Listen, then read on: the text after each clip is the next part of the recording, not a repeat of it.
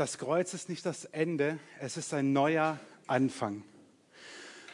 Das Kreuz ist nicht das Ende, es ist ein neuer Anfang, hat Maria vorhin gesagt. Und Jesus sagt am Kreuz, als er stirbt, es ist vollbracht.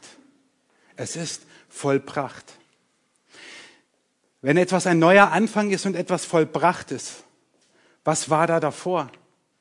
Was ist hier vollbracht und was ist dieser neue Anfang? Es ist vollbracht, sagt Jesus mit ausgestreckten Armen am Kreuz. Es ist vollbracht. Was ist dieses umwälzende, großartige an Karfreitag, dass wir einen Todestag wohl als den höchsten christlichen Feiertag haben? Was ist das Besondere an diesem Tag? Dass wir als alte Hasen heute hierher kommen und nicht so richtig wissen, wie wir mit diesem Tag umgehen sollen. Dass draußen die Sonne scheint und wir über 20 Grad haben, passt einfach nicht zu einer vielleicht auch künstlich aufgesetzten schlechten Laune. Nein, es geht an Karfreitag nicht darum, dass wir jetzt alle plötzlich ganz ernst und todtraurig werden und so tun, als wüssten wir nicht, was am Sonntag ist. Aber es geht darum, zu bedenken, was ist an diesem Tag geschehen, was ist auf Golgatha geschehen, als Jesus mit ausgebreiteten Armen die er nicht mehr bewegen konnte, sagt, es ist vollbracht. Ich nehme euch mit rein in die Bildwelt des Neuen Testamentes, an vier Orte, die vier, die die vier Wirkungen des Kreuzes beschreiben. Ich nehme euch mit an vier Orte, die uns deutlich machen durch die Sprache und Bildwelt des Neuen Testamentes, was am Kreuz von Golgatha geschehen ist. Und ich warne euch jetzt schon einmal, ein Teil der Predigt, um einen Politiker zu zitieren, könnte euch verunsichern. Und es könnte theologisch extrem herausfordernd werden für euch, weil wir uns Themen widmen, die mit dem Kreuz unweigerlich zu tun haben, aber, und ich gebe zu, auch in meiner Verkündigung, oft eine sehr untergeordnete Rolle spielen und dadurch leider auch in unserem Glauben. Das erste Bild, der erste Ort, an den wir gehen und die erste Wirkung dessen, was das Kreuz bedeutet, ist die Sühne. Ihr seht dieses Opferlamm. Im Neuen Testament ist der Ort der Sühne für die Juden immer noch der Tempel. Dort werden die Lämmer geschlachtet und am Passafest, das heute gefeiert wird, weltweit, werden diese Lämmer geschlachtet um die Schuld zu sühnen. Leider hat dieser Begriff in unserem Sprachgebrauch einen extrem negativen Touch. Wenn wir von Sühne sprechen, dann meinen wir eigentlich davon, dass uns jemand etwas büßen soll. Und wenn wir von Sühne sprechen, dann ist uns Unrecht angetan worden und Zorn muss beschwichtigt werden, ohne den wir, ohne die Beschwichtigung wir nicht weiterleben können. Und Sühne, Sühne zielt auf diesen Zorn. Deswegen werden im Tempel die Lämmer geschlachtet, damit der Zorn Gottes besänftigt wird und die Schuld der Menschen gesühnt wird. Wenn wir über Zorn und Sühne nachdenken, vergesst alles, was wir Menschen mit Zorn und Sühne tun. Gott ist ganz anders. Und wir lesen im Römerbrief im dritten Kapitel. Es ist hier kein Unterschied. Sie sind allesamt Sünder und ermangeln des Ruhmes, den sie bei Gott haben sollten und werden ohne Verdienst gerecht aus seiner Gnade durch die Erlösung, die durch Christus Jesus geschehen ist. Den hat Gott für den Glauben hingestellt als Sühne in seinem Blut zum Erweis seiner Gerechtigkeit. Das schreibt Paulus, weil er weiß, kein einziger Mensch ist vor Gott gut. Ich habe den Eindruck, dass je länger man Christ ist, sich das einschleichen kann, dass man meint, so Gott kann eigentlich schon so ein bisschen stolz auf mich sein für das alles, was ich für ihn getan habe. Das ist ein Teil der Predigt, der euch verunsichern wird. Gott ist nicht stolz auf euch. Er liebt euch. Und deswegen ist er ans Kreuz gegangen. Und am Kreuz kommt etwas Untrennbares zusammen, was wir aber leider immer wieder trennen. Im Kreuz kommt Gottes Zorn, Gottes Gerechtigkeit und Gottes Liebe zusammen. Warum verdunkelt es sich mitten am Tag, als Jesus gekreuzigt wird? Als ob sich Gottes Zorn fokussiert auf seinen Sohn am Kreuz und der ganze Zorn auf Jesus gerichtet ist. Haben wir eigentlich Gottes Zorn noch in unserem aktiven Glaubenswortschatz drin? Oder haben wir Gottes Zorn schon längst beiseite gelegt? Ich meine, noch ein Teil der Predigt, der euch verunsichern könnte, steht in Psalm 2. Psalm 1 finden wir alle ganz cool. Wohl dem, der gepflanzt ist an den Wasserbächen und so weiter. Der, der ist wie ein Baum gepflanzt an den Wasserbächen. Psalm 2 heißt es, dient dem Herrn mit Furcht und küsst seine Füße mit Zittern, dass er nicht zürne und ihr umkommt auf dem Wege, denn sein Zorn wird bald entbrennen, wohl allen, die auf ihn trauen. Wow. Das steht in der Bibel. Im Psalm 103, Vers 9 heißt es, dass Gottes Zorn nicht ewig bestehen bleibt. Aber noch im Neuen Testament lesen wir vom Zorn Gottes. Aber nochmal, was wir uns unter Zorn vorstellen, ist komplett anders als das, was bei Gott Zorn bedeutet. Wir haben es aber verlernt. Wir haben es verlernt, über den Zorn Gottes zu reden, weil wir Gott zu so einem Kuscheloper machen und ihn in seiner Heiligkeit ganz klein machen. Verzeiht mir diese ehrliche Aussage. Also der Rest der Predigt ist auch ehrlich. Aber ich glaube, wir machen aus Gott einen so kleinen Gott, der er gar nicht ist, wenn wir ihn nur zu diesem lieben, netten Opa machen, zu dem wir worshipen und uns gut fühlen. Es kommt doch gar nicht mehr darauf an, was in der Bibel steht. Hauptsache, ich fühle mich gut, ich hebe die Hände beim Lobpreis. Nein, nein, ihr nicht.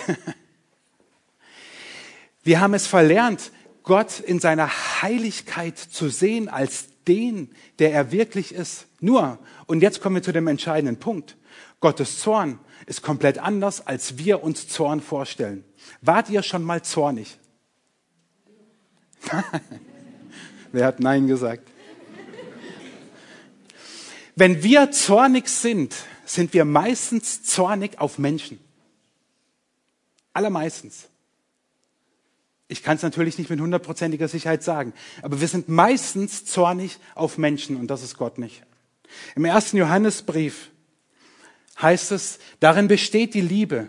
Nicht, dass wir Gott geliebt haben, sondern dass er uns geliebt hat und gesandt seinen Sohn zur Versöhnung für unsere Sünden. Also Gott hat uns geliebt, und hat deswegen seinen Sohn gesandt. Und wenn wir zornig sind, sind wir doch auf Menschen zornig und uns kommt alles in den Sinn, aber nicht, dass wir sie lieben und dass wir dann noch etwas für sie tun, was ihnen gut tun würde. Wenn ich zornig bin, dann bin ich in den seltensten Fällen auf das zornig, worauf Gott zornig ist. Zwischen dem Zorn Gottes und dem Zorn von Menschen liegen Welten. Gottes Zorn und menschlicher Zorn könnten weiter nicht voneinander entfernt sein. Gottes Zorn ist auf das gerichtet, worauf wir meistens nicht zornig sind, nämlich auf das Böse, auf die Sünde, auf das Schlechte, während unser Zorn meistens durch das geregt wird, wodurch Gottes Zorn nicht geregt wird, nämlich verletzte Eitelkeit. Und das ist der fundamentale Unterschied. Gott ist nicht zornig auf den Menschen. Er ist zornig auf die Sünde und auf das Böse. Und weil es kein Mensch schaffen könnte, diesem Gott so zu begegnen, schafft Gott selbst diese Sühne, dadurch, dass sein Sohn am Kreuz stirbt. Ich möchte euch mal kurz bitten, euch eure liebsten Menschen vor Augen zu führen. Egal, ob es eure Kinder, Eltern, Freunde sind. Vielleicht sogar jemand, der neben dir sitzt. Nur auf diese Menschen kannst du zornig sein, weil du sie liebst. Das Schlimmste in Beziehungen ist Interessenslosigkeit. Wenn wenn es dir vollkommen egal ist, was mit dem anderen ist. Zornig bin ich doch nur auf Menschen, die mir am Herzen liegen. Deswegen gibt es den Zorn nicht ohne Liebe. Gott ist zornig auf das Böse, auf das Niederträchtige, auf die Sünde, weil er uns Menschen liebt. Ich würde mal eine ganz einfache Gleichung aufstellen. Fehlender Zorn würde bedeuten fehlende Liebe.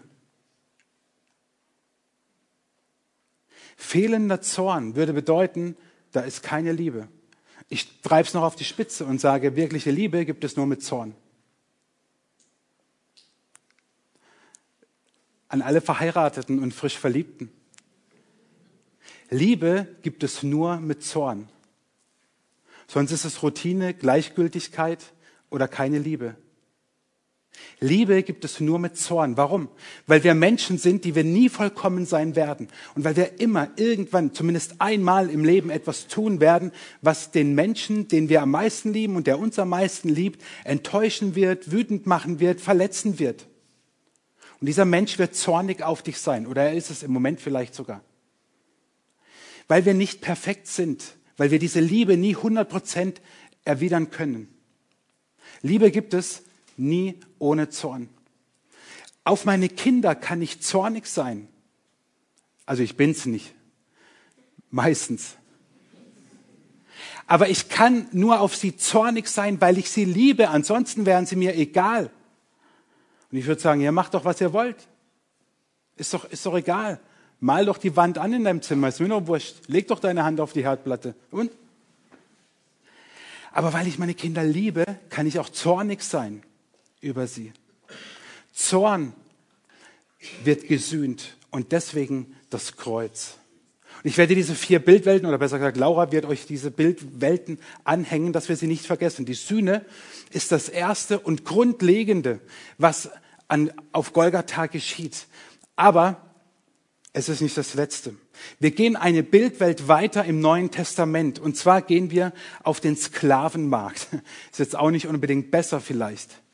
Aber auf dem Sklavenmarkt seht ihr, dass Menschen verkauft und gekauft werden. Und Paulus, Paulus gebraucht dieses Wort der Versklavung später im Römerbrief, als er mal im siebten Kapitel schreibt, das Gute, das ich will, das tue ich nicht, sondern das Böse, das ich nicht will, das tue ich. Wenn ich aber tue, was ich nicht will, so tue nicht ich es, sondern die Sünde, die in mir wohnt. Er schreibt, als ob er fremdgesteuert wäre. Er schreibt davon, als ob er nicht Herr seiner selbst wäre, sondern wie so ein Sklave der Sünde. Und wir lesen es im Neuen Testament immer wieder, dass die Sünde solch eine große Macht hat. Ja, was ist Sünde? Sünde ist unsere Rebellion gegen Gott. Unser Leben selbst in die Hand nehmen zu wollen und Gott nicht fragen. Wie viele einzelne Tage verbringen wir in unserem Leben, wo wir Entscheidungen treffen, wo wir Wege gehen, wo der Tag einfach so seinen Lauf nimmt und wir beziehen Gott nicht mit ein. Das ist Sünde. That's it. Wo uns Gott egal ist. Und das ist so schlimm, schreibt Paulus, dass es mich wie fremd steuert. Dass ich das Gute, was ich eigentlich tun will, nicht tue. Ich bin wie ein Sklave dieser Sünde. Und was auf Golgatha geschehen ist, ist die Erlösung. Im Griechischen gibt es ein Wort, was wir heute mit Transfer oder Ablösesumme übersetzen würden im Fußball. Das Wort Lytron im Griechischen ist damals in der Antike wie ein Fachbegriff geworden für das Geld, das auf dem Sklavenmarkt bezahlt wurde, um einen Sklaven freizukaufen von seinem Besitzer, unabhängig davon, ob es ihm dann besser ging oder nicht. Aber dieses Geld wurde von dem von dem äh, Besitzer, von dem Besitzer des Sklaven genommen und er war frei. Zumindest von ihm. Was sein Herr, sein neuer Herr mit ihm gemacht hat, sei dahingestellt.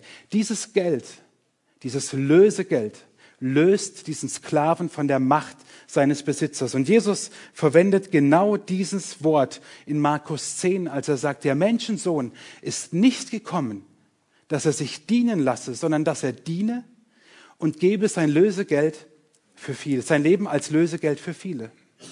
Jesus gebraucht genau dieses, dieses Wort, diesen Fachausdruck, diesen Terminus technicus der damaligen Zeit für einen Sklavenmarkt und sagt, Leute, deswegen bin ich in diese Welt gekommen, um euch zu erlösen, um euch von dieser Macht der Sünde zu erlösen. Paulus schreibt, das Gute, das ich eigentlich tun will, das tue ich nicht. Ich kann Paulus aus tiefstem Herzen verstehen. Ich möchte auch liebevoll sein. Ich möchte treu sein. Ich möchte barmherzig sein. Ich möchte geduldig sein. Um nur mal ein paar Dinge zu nennen, die ich sein möchte. Und wie sieht mein Alltag aus? Allzu oft bin ich das doch genau nicht. Vielleicht geht es dir so, dass du manchmal über dich selber erschrickst und denkst, ja, mir geht es eigentlich wie Paulus. Das Gute, das ich tun will, ich will's, aber ich tu's nicht. Weil die Sünde Macht über mich hat. Aber sie hat sie nicht mehr für alle Fälle. Es ist keine Ausrede, dass du jetzt rausgehst und sagst, jetzt bin ich lieblos, ungeduldig, untreu, weil ich bin ja Sklave der Sünde. Nein. Dafür ist Jesus gekommen, um uns genau davon zu erlösen, dass das nicht mehr sein muss. Und das Faszinierende ist, dass schon im Alten Testament das Volk Gottes immer wieder erlöst wird. Wir müssten jetzt einen großen Exkurs ins Alte Testament machen, machen wir aber nicht. Aber schon das babylonische Exil und davor der Auszug aus Ägypten, dort werden Wörter verwendet und Matthias und Susanne haben es gestern Abend beim Seder mal so wunderbar uns vor Augen gemalt, die fast wörtlich Jesus im Neuen Testament wieder nimmt oder das, was er getan hat, beschreibt, dass er uns erlöst.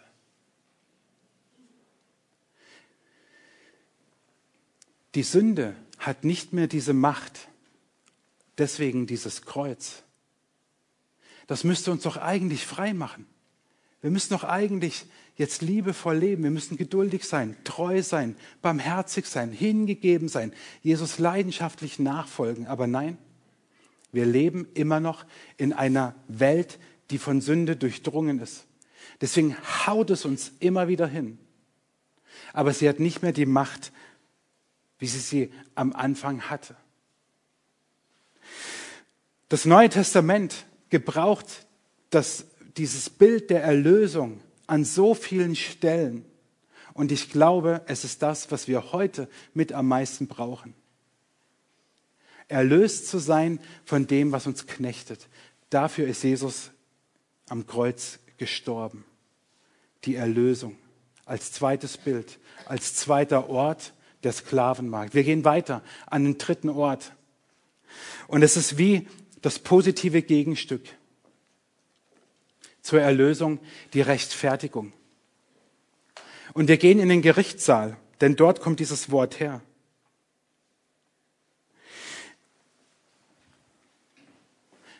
Paulus schreibt im Römerbrief, wie nun durch die Sünde des einen die Verdammnis über alle Menschen gekommen ist, so ist auch durch die Gerechtigkeit des einen für alle Menschen die Rechtfertigung gekommen, die zum Leben führt. Wisst ihr, was am Kreuz geschehen ist? Durch die Rechtfertigung. Ich habe einen steilen Satz gefunden, der mich in der Vorbereitung schon vor einiger Zeit extrem durchgeschüttelt hat. Aber ich bringe ihn euch mit, auf die Gefahr hin, dass ich euch ein bisschen verwirre. Durch den Tod Jesu am Kreuz rettet uns Gott vor sich selbst. Lasst euch diesen Satz mal durch den Kopf gehen. Durch Jesu Tod am Kreuz rettet uns Gott vor sich selbst.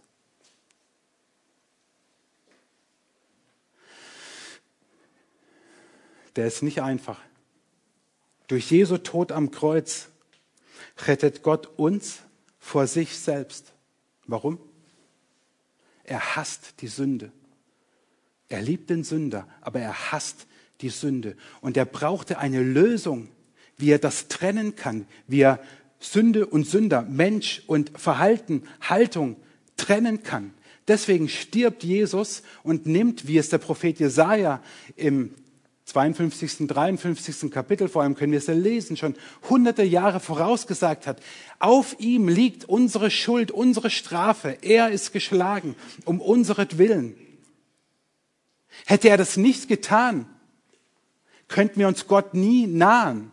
Aber weil er es getan hat und uns gerecht macht vor Gott, können wir wieder, ich habe es vorhin etwas negativ gesagt, die Hände heben, können Gott anbeten, können im Lobpreis ihm nahe kommen, im Gebet ihm nahe kommen, durch die Bibel ihm nahe kommen, trotz dass wir Sünder bleiben. Luther hat es so schön gesagt, wir sind Gerechte und Sünder zugleich. Wir bleiben es. Aber weil Jesus das auf sich genommen hat, sind wir wie vor dem Gericht gerechtfertigt und gerecht vor Gott. Und das reicht. Luther hat immer betont, das reicht. Mehr braucht es nicht. Nur den Glauben. Und du brauchst auch keinen großen Glauben. Es reicht ein kleiner Glaube. Und dadurch macht dieses geflügelte Wort Sinn, dass wir keinen großen Glauben brauchen, sondern einen kleinen Glauben an einen großen Gott. Reicht vollkommen. Warum? Weil dein Glaube an sich hat keinen Wert. Dein Glaube hat keinen Wert. Dass du glaubst, darauf kannst du dir nichts einbilden und es bringt dir auch nichts. Denn nicht dein Glaube ist entscheidend, sondern der Inhalt des Glaubens ist entscheidend. Dass Jesus dich gerecht macht vor diesem Richter. Das ist entscheidend. Und deswegen reicht ein kleiner Glaube, der dich immer wieder durchschüttelt und du immer wieder Zweifel hast und du dich vielleicht immer wieder fragst, ja, glaube ich denn genug? Bin ich denn gerettet? Ja, bist du. Wenn du Jesus glaubst und vertraust, dann reicht das. Du musst keine Berge versetzen, auch wenn der Glaube das kann.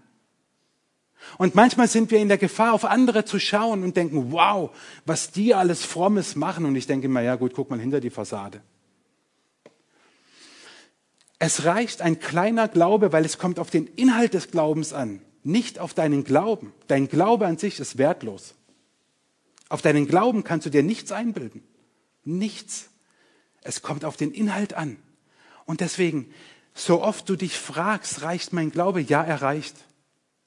Ist er groß genug? Ja, er ist groß genug. Liebt mich Gott? Ja, er liebt dich. Es hängt nicht von der Größe deines Glaubens ab, sondern von dem, an den du glaubst. Das ist das Dritte, die Rechtfertigung.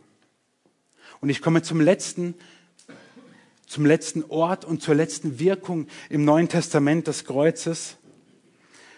Das ist die Versöhnung und das Bild der Familie oder der Freundschaften, aber vor allem der Familien, wie sie im Neuen Testament immer wieder, wie es im Neuen Testament immer wieder vorkommt.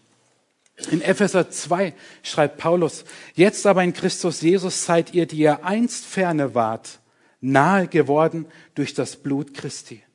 Die, die ihr mal weit weg wart, von Gott, seid jetzt durch sein Blut am Kreuz ganz nah. Ihr gehört zu ihm. Er führt das weiter aus und sagt, wir sind nicht mehr irgendwelche Gäste, sondern wir gehören an seinen Tisch. Wir gehören dazu. Wir sind wie eine Familie. Und dieses Bild kommt im Neuen Testament ganz oft vor als letzter Teil. Die Versöhnung. Die Versöhnung von dir und Gott. Dass du ihm nahe kommst. Der Vorhang im Tempel zerreißt von oben nach unten weil Gott ihn zerreißt und sagt, der Zugang zu mir ist frei. Nach jüdischem Glauben war dahinter das Allerheiligste, Gott selbst.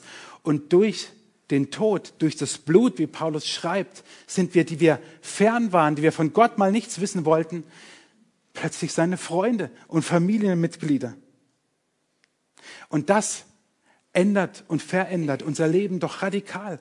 Wenn wir wissen, es gibt einen Gott, bei dem kann ich ganz nah sein, immer, zu jeder Zeit und überall. Ich muss nicht in irgendein Gebäude gehen, ich muss nicht irgendeine Kultstätte aufsuchen, nicht irgendein Ritual, nicht irgendein besonderes Gebet sprechen, nichts. Dort, wo ich bin, ist er auch. Gott war in Christus und versöhnte die Welt mit sich selber und rechnete ihnen ihre Sünden nicht zu und hat unter uns aufgerichtet das Wort von der Versöhnung. Lest zu Hause heute mal, bitte, tut mir den Gefallen, 2. Korinther 5. Es gibt kaum einen eindrücklicheren Abschnitt in der Bibel, wo Paulus beschreibt, was diese Versöhnung von Mensch und Gott bedeutet. Dass Gott durch seinen Sohn am Kreuz uns mit sich versöhnt und wir mit ihm gemeinsam leben können. Nur manchmal habe ich den Eindruck, dass es wir ganz gut schaffen, in diesem Kreuzesgeschehen die Vertikale wahrzunehmen. Dass wir mit Gott versöhnt sind, würden viele von euch sagen, ich lebe schon lange mit Jesus und ich glaube, ich bin mit Gott versöhnt. Aber wisst ihr, im Kreuz gibt es nicht nur die Vertikale, im Kreuz, da gibt es auch eine Horizontale. Und Versöhnung bedeutet nicht nur Versöhnung mit Gott, sondern auch mit Menschen.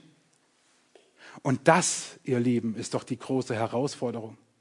Ich habe manchmal den Eindruck, dass wir sogar schneller dabei sind zu sagen, ja, ich bin mit Gott versöhnt, ich bin mit Gott im Reinen, aber mit unseren Mitmenschen nicht. Und ihr Lieben, manchmal ist es ein ganz, ganz langer Weg und Prozess. Und manchmal ist es alles andere als einfach. Nur zu sagen, ich will mich gar nicht versöhnen, verachtet das, was am Kreuz geschehen ist. Vielleicht drücke ich es mit dem Jünger Johannes ein bisschen drastischer aus, der in seinem ersten Brief geschrieben hat, wer sagt, er sei im Licht und hasst seinen Bruder, der ist noch in der Finsternis. Und es gibt im ersten Johannesbrief einige dieser Stellen, wo Johannes schreibt, dass wer sagt, er liebt Gott, aber mit seinen Glaubensgeschwistern, mit den Menschen in der Gemeinde, damals wie heute, im Clinch steht, bei dem ist was faul. Und es geht nicht darum, dass man im Clinch steht, das passiert. Es geht darum, was ist meine Haltung? Möchte ich Versöhnung oder möchte ich sie nicht? Ich glaube, das ist doch viel herausfordernder manchmal, zumindest für euch alte Hasen, die ich so ein bisschen sehe. Wo wir sagen, gut, mit Gott bin ich versöhnt, aber lebe ich das mit meinen Mitmenschen? Möchte ich das überhaupt? Hey, und manchmal muss man sich auch mal aus dem Weg gehen oder auch mal sagen, du mach mal Pause hier mit Beziehung und so weiter. Alles gar kein Thema. Und manchmal ist es ein langer Weg. Möchte ich alles nicht kleinreden. Aber zu sagen, ich möchte die Versöhnung gar nicht angehen, ich möchte sie nicht, ist nicht das, was wir aus dem Kreuz ziehen können. Das Kreuz ist nicht das Ende, es ist ein neuer Anfang. Das Kreuz ist nicht das Ende, es ist ein neuer Anfang. Wir haben diese vier Orte, die Sühne, die Erlösung, die Rechtfertigung und die Versöhnung mit Gott. Und ich möchte dir am Ende eine ganz einfache Frage stellen, die du auch hier vorne siehst und wir gleich ein bisschen Musik hören und du dir deine Antwort dazu selber geben kannst. Wie reagierst du auf das, was am Kreuz von Golgatha geschah? Wie reagierst du auf diese Wirkungen des Kreuzes, die Sühne, die Erlösung, die Rechtfertigung und die Versöhnung? Was ist deine Reaktion darauf? Vielleicht sagst du, ich ich habe so viel Schuld auf mich geladen. Hey, Gott vergibt dir. Vielleicht sagst du auch, ich bin so zerbrochen innerlich. Gott hat alle Macht zu heilen. Oder du sagst, ich bin so weit weg von Gott. Nein, bist du nicht. Du bist ihm viel näher, als du denkst. Vor allem ist es er dir viel näher. Wie reagierst du auf das, was damals am Kreuz auf Golgatha geschah?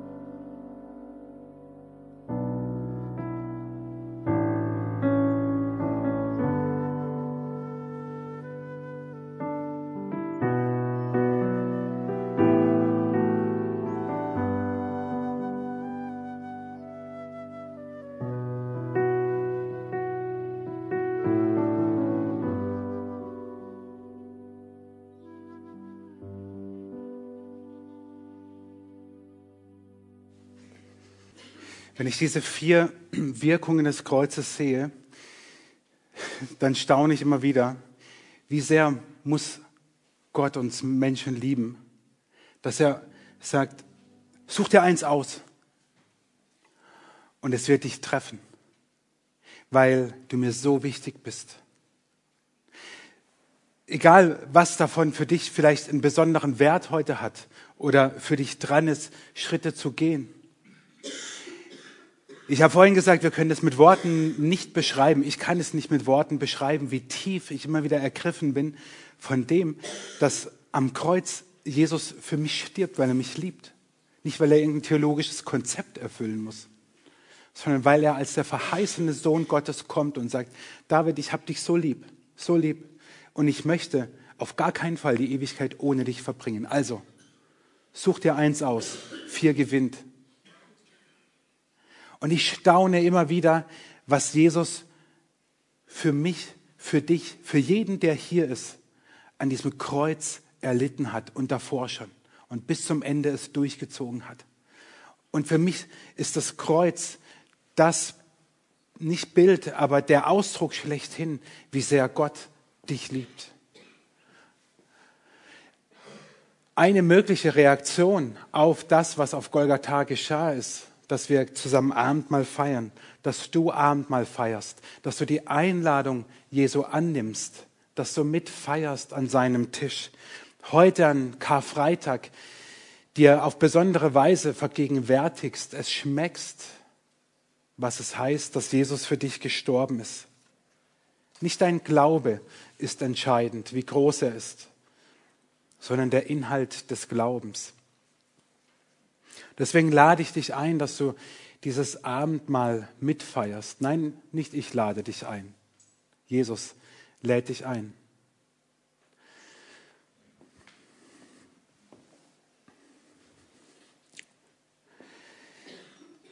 In der Nacht, als Jesus verraten wurde, nahm er das Brot, dankte, brach's, gab seinen Jüngern und sprach, nehmt hin und esst alle davon.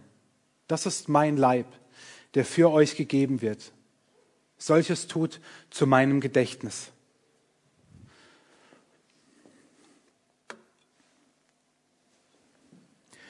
Das gleiche nahm er auch den Kelch nach dem Mahl, dankte, gab ihnen den und sprach, nehmt hin und trinkt alle daraus. Dieser Kelch ist der neue Bund in meinem Blut, das für euch vergossen wird zur Vergebung der Sünden. Solches tut, so oft ihr daraus trinkt, zu meinem Gedächtnis. Lasst uns beten und ich bitte euch dazu aufzustehen.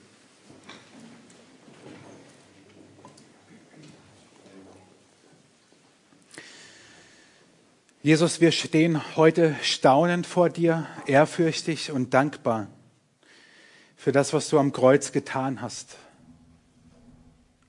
Worte und Gedanken und menschliche Worte können das nur begrenzt ausdrücken. Danke, dass du viel größer bist als unser Denken, als unser Verstand. Und deswegen bitte ich dich jetzt ganz besonders, wenn wir an diesem Karfreitagabend mal feiern, dass du es uns vergegenwärtigst, jedem Einzelnen, dass wir es schmecken, dass wir es fühlen, dass wir es sehen, dass du für uns gestorben bist, weil du uns so unglaublich liebst. Ich bitte dich, Heiliger Geist, dass du uns mehr und mehr verstehen lässt, was es heißt, wenn wir Leib und Blut Jesu in Brot und Saft zu uns nehmen. Jesus, wir danken dir von Herzen. Wir beten dich an dass du den Weg bis ans Kreuz für uns gegangen bist. Amen.